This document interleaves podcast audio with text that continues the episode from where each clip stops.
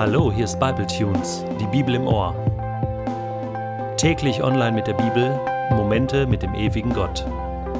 Der heutige Bible Tune steht in Genesis 24, die Verse 33 bis 53 und wird gelesen aus der Hoffnung für alle. Nachdem wir gestern ja schon erlebt haben, wie Eliezer durch ein konkretes Gebet Gottes Führung erleben konnte, finden wir heute einen weiteren wichtigen Faktor, um herauszufinden, welchen Weg uns Gott führen will. Und ich möchte dich bitten, wenn ich jetzt diesen Text lese, dass du mal darauf achtest, wo ist dieser wichtige Faktor versteckt? Worauf wartet Eliezer, um wirklich die letzte Gewissheit zu haben, dass Rebekka tatsächlich die Frau sein soll für Isaak? Dann lege ich jetzt mal los. Vor dem Abendessen aber sagte der Knecht, ich esse erst, wenn ich erzählt habe, warum ich hier bin. Einverstanden, sagte Laban, erzähl.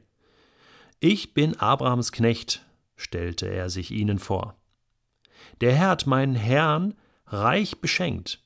Er ist sehr wohlhabend geworden, ihm gehören Schafe, Ziegen und Rinder, Kamele und Esel, dazu Silber und Gold und viele Sklaven.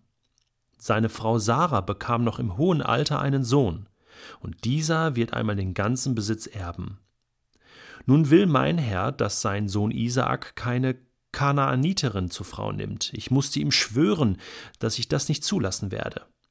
Er hat mich hierher geschickt, um aus seiner Verwandtschaft eine Frau zu suchen. Aber was ist, wenn sie nicht mitkommen will? fragte ich ihn. Sie wird mitkommen, antwortete er, denn Gott der Herr, dem mein Leben gehört, wird dir seinen Engel vorausschicken, so dass dir alles gelingt. Du wirst eine Frau aus dem Haus meines Vaters finden. Falls meine Familie ihr nicht erlaubt mitzukommen, dann und nur dann bist du von deinem Schwur entbunden. Ja, und so kam ich heute zu eurem Brunnen vor der Stadt, dort betete ich, Herr, du Gott meines Herrn Abraham, wenn du willst, dass ich meinen Auftrag erfolgreich ausführe, dann lass meinen Plan gelingen. Ich warte hier am Brunnen, und gleich werden die Mädchen kommen, um Wasser zu schöpfen. Ich werde auf eine von ihnen zugehen und sie bitten, mir einen Schluck Wasser aus ihrem Krug zu geben. Wenn sie dann antwortet, natürlich, und auch deinen Kamelen will ich Wasser geben, dann ist sie es, die du für den Sohn meines Herrn ausgesucht hast. Kaum hatte ich dieses Gebet gesprochen, da kam Rebekka mit einem Krug auf ihren Schultern. Sie lief zum Brunnen hinunter und füllte den Krug mit Wasser. Bitte gib mir etwas zu trinken, bat ich sie. Sofort nahm sie den Krug von ihrer Schulter und sagte Trink, mein Herr, und auch deinen Kamelen will ich Wasser geben. Als sie damit fertig war, fragte ich sie nach ihrem Vater. Mein Vater ist Betuel, antwortete sie. Seine Eltern heißen Nahor und Milka. Da schenkte ich ihr den Ring und die Armreife. Ich warf mich zu Boden und lobte den Gott meines Herrn Abraham, weil er mich direkt zum Bruder meines Herrn gebracht hatte. Und jetzt bitte ich euch, gebt eure Rebekka dem Sohn Abrahams zur Frau.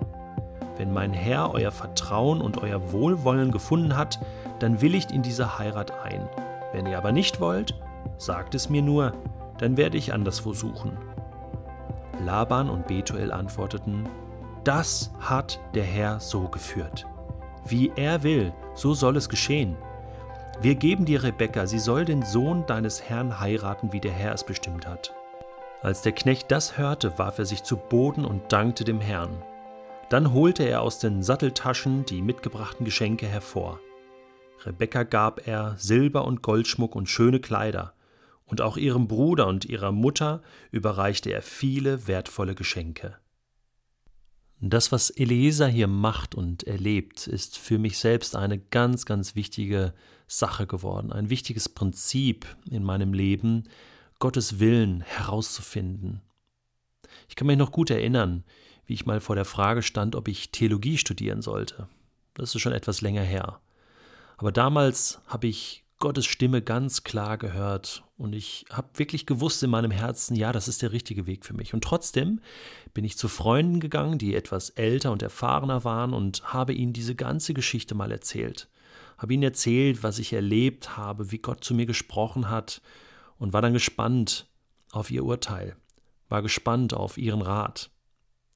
Und sie haben diesen Faden aufgenommen und konnten mir bestätigen und sagen, Detlef, ja, das hat Gott so geführt. Wir glauben auch, dass das der richtige Weg für dich ist. Und wisst ihr was? Das hat mir Sicherheit gegeben. Das war nochmal eine wichtige Bestätigung von Menschen, die auch auf Gott hören, die auch mit Gott leben. Und deswegen ist es toll, wenn du in einer Situation bist, wo du einen Rat brauchst. Du kannst konkret beten, mit Gott darüber reden, aber du kannst auch Menschen fragen, die dir das bestätigen können. Und es ist toll, wie Eliezer hier das Ende offen lässt und sagt, okay, wenn es nicht sein soll, dann suche ich weiter. Auch das kann mal passieren. Wenn du anderen Menschen erzählst, was du mit Gott erlebst, dann wirst nicht nur du die Führung Gottes erleben, sondern auch die anderen freuen sich darüber, dass Gott da ist und fangen wieder an, ihm zu vertrauen.